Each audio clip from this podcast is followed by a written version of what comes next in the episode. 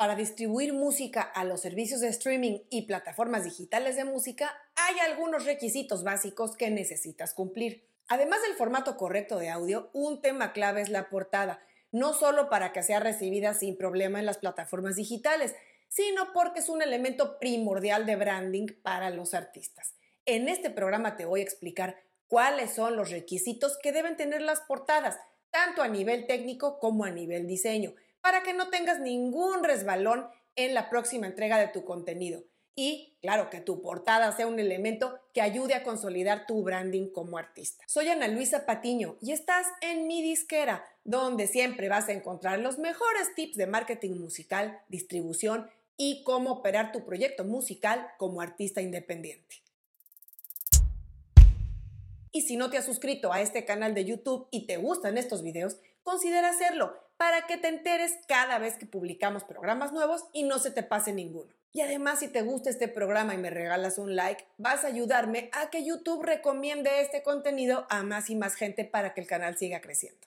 Muchos artistas pasan semanas y meses trabajando en su música, la mezclan, la masterizan y está todo listo para salir, pero cuando se trata de entregar su sencillo o su álbum a distribución, se topan con pared cuando su distribuidora se los rechaza una y otra vez porque no cumple con alguna de las especificaciones de formato. Así es que por eso hoy vamos a repasar cuáles son los requisitos y especificaciones técnicas para entregar tu música exitosamente a tu distribuidora. Y también te voy a dar algunas recomendaciones a nivel diseño y concepto. Las especificaciones técnicas de las portadas digitales fueron establecidas originalmente por Apple, cuando lanzaron la tienda de música de iTunes. Cuando Spotify y las demás plataformas digitales fueron surgiendo, acataron estas especificaciones técnicas porque ya todas las compañías disqueras y los sellos habían formateado su catálogo de esta manera y eran también los formatos que usaban para preparar sus nuevos lanzamientos. Y como Apple siempre ha sido muy estricto en cuanto a especificaciones técnicas, formato y manejo de metadatos, este fue un gran parámetro para estandarizar en la industria. Y aunque la tienda de iTunes ya no exista, los requerimientos principales siguen vigentes, con algunas modificaciones a través de los años. Vamos a revisar en corto cuáles son. Comenzando con el formato. El formato JPG es el estándar para los archivos gráficos, aunque hay distribuidoras que también reciben PNG o incluso GIFs. Yo te recomiendo que te apegues a JPG para que no tengas problema con ninguna plataforma y ya sea en color o blanco y negro, debes de tener un modelo de color RGB. En cuanto a resolución y tamaño, el tamaño recomendado van a ser 3000 por 3000 píxeles. Esto significa que debe ser totalmente cuadrada. No se van a aceptar archivos que tengan ligeras variaciones en cuanto a encuadre. Y la resolución sugerida es de 300 dpi. Aunque algunas distribuidoras suelen aceptar formatos de menor calidad, te sugiero que te apegues a estos para que tu diseño siempre se vea bien en cualquier pantalla. Si tu portada la va a hacer un diseñador, dale estas especificaciones y sabrá de qué se trata todo esto. Y si tú mismo vas a hacer tu portada y no manejas ningún programa de diseño profesional tipo Photoshop, te sugiero que recurras a canva.com, que es una herramienta de diseño en línea gratuita súper sencilla de usar y ahí mismo tú puedes generar un archivo con las especificaciones de tamaño y resolución que necesitas. Asegúrate también que la foto o imágenes originales que uses para tu diseño no estén borrosas o pixeleadas. En cuanto a los elementos gráficos, las plataformas no se van a meter con el estilo, tipo de foto, o si está bonita o si les gusta. Lo que van a ver es que tenga estos siguientes lineamientos que son muy sencillos. Comenzando por los textos permitidos el único texto permitido va a ser el nombre del artista y el título de la canción o del álbum. Y ambos deben coincidir exactamente con lo que entregues en tus metadatos o créditos. Esto quiere decir que no puedes tener variaciones de cómo se escribe tu nombre o cómo se llama la canción entre los créditos que entregas con tu canción y lo que tienes en tu portada, porque seguramente te lo van a rechazar. Cabe mencionar que a diferencia del mundo físico, donde poner el nombre del artista y título era prácticamente una regla, en los lanzamientos digitales no es algo forzoso. Puedes ponerlos o no. Es más una decisión artística y conceptual que un requisito técnico. Ahora vamos con los textos no permitidos. Fuera de estos dos elementos de texto que te mencioné, que son el nombre del artista y el título de la canción o del álbum, no se va a permitir ningún otro texto adicional. Nada de poner mis más grandes canciones o como lo viste en TV o algún enlace o URL. Eso te lo van a rechazar. Tampoco podrás incluir textos que tengan referencias con temporalidad, algo como nuevo sencillo o edición limitada. En cuanto a los elementos gráficos, el diseño e imágenes en portada van a ser lo que cada artista quiera, pero vamos a explicar lo que no se permite. Y son logos de disqueras, sellos o marcas. Esto se refiere sobre todo a que hay disqueras o sellos que cuando pusieron a disposición en digital lo que ya habían lanzado anteriormente en físico, se limitaron a escanear las portadas y muchas de ellas tenían logo. Y bueno, aunque se salieron con la suya en muchos de los casos y actualmente están así en todas las plataformas digitales, actualmente si tú entregas un sencillo o álbum no deberás incluir ningún tipo de logo porque seguramente te lo van a rechazar. Tampoco puedes incluir logos de marcas, de plataformas digitales, ni ningún tipo de marca registrada. Otra restricción son las imágenes sujetas a copyright, porque aunque el diseño es libre y cada quien hace de su portada lo que le da la gana, no se permite el uso de fotografías de las que no tengas los derechos. Nada de bajar una foto de Google y usarla, salvo que la hayas comprado en un banco de imágenes y que incluye el uso comercial. Si no, no puedes usar imágenes sujetas a copyright o derechos de autor. En cuanto a imágenes explícitas, también existen limitaciones a considerar. Está prohibido incluir en las portadas elementos como desnudos, pornografía o contenido sexualmente explícito.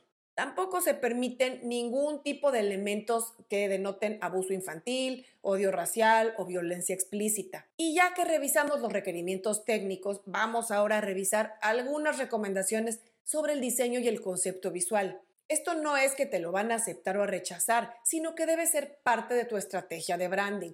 Tus portadas son un elemento primordial en el trabajo de consolidación de tu imagen como artista. Así es que en cuanto a la composición de tu portada, es decir, cómo se van a acomodar los distintos elementos gráficos que uses, te sugiero que ante todo pienses que las portadas generalmente se ven en formato muy pequeño, porque la gente consume música mayoritariamente en su celular o tal vez en su computadora o en su tableta, pero no será como antes con los formatos físicos, donde teníamos enfrente o un vinilo o un disco compacto y nos podíamos dar el lujo de incluir elementos gráficos diminutos. Piensa también que tu portada debe ser visualmente atractiva en un formato pequeño, que deben destacar bien los elementos principales, ya sea tu foto, tu nombre o alguna otra imagen que quieras resaltar. Y más vale irse por lo sencillo, pero que tenga suficiente gancho a golpe de vista que no tenga uno que sacar sus lentes o la lupa para entender qué trae esa portada. Otro punto que está siempre a discusión es si incluir o no la foto del artista. Como ya sabes, hay muchísimos artistas que lanzan sencillos o álbumes con diseños conceptuales que no llevan su foto en la portada. Y esto, como te decía antes, es una decisión estratégica y creativa del artista. Pero es importante que pienses que si eres un artista nuevo y si la gente se topa por primera vez con tu canción y no te ubica visualmente, bueno, es buena idea que te vea en una foto. Y esto siempre se puede ir alternando. Tal vez en algunos de tus sencillos uses tu foto y en otros no. Y puedas usar otros elementos como siluetas, sombras o algún otro tratamiento visual para darle a tu foto un toque más artístico. Todo se vale. En cuanto al concepto, como te decía antes, debes siempre tener en cuenta que tus portadas son elementos clave en el trabajo de tu branding, de tu posicionamiento como artista. Sin duda es importante que la portada refleje el sencillo o el álbum en cuestión, que a nivel visual te ayude a redondear el concepto de esa música.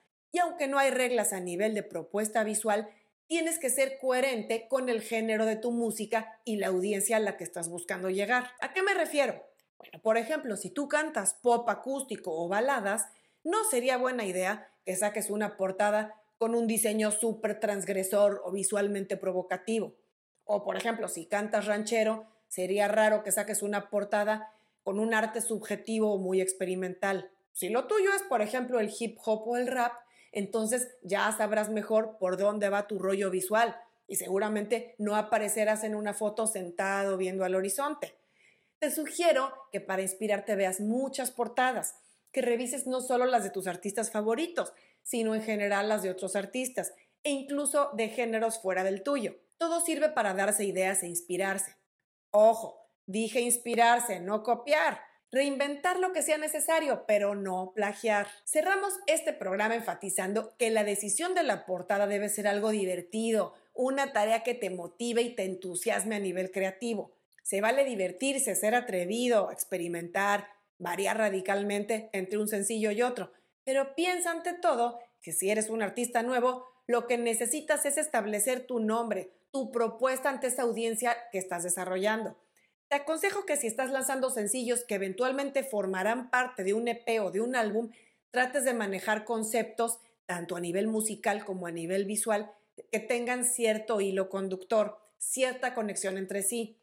Si son radicalmente distintos y no tienen nada que ver uno con el otro, corres el riesgo de despistar no solo a la gente, que no te acabará de ubicar, sino incluso también a los algoritmos de las plataformas que no sabrán bien por dónde vas y será más difícil recomendar tu música o tus videos a la audiencia ideal. Y para ti que llegaste al final de este programa, un tip adicional. Acuérdate que hoy por hoy no hay solo portadas, también hay canvas. Y aunque estos elementos gráficos son exclusivos de Spotify y solo se ven en formato móvil, el porcentaje de gente que consume tu música en esta plataforma y a su teléfono celular seguramente va a justificar que dediques tiempo y recursos para crear tus canvas de Spotify, en las canciones más importantes al menos. Si no sabes bien qué son los canvas de Spotify ni cómo hacerlos, te voy a dejar en las notas el enlace al programa donde lo expliqué a detalle. Y antes de irnos, recordarte que si te gustó este video, nos regales un like para seguir creciendo y llegar a más y más gente que se beneficie de este contenido. Nos vemos muy pronto.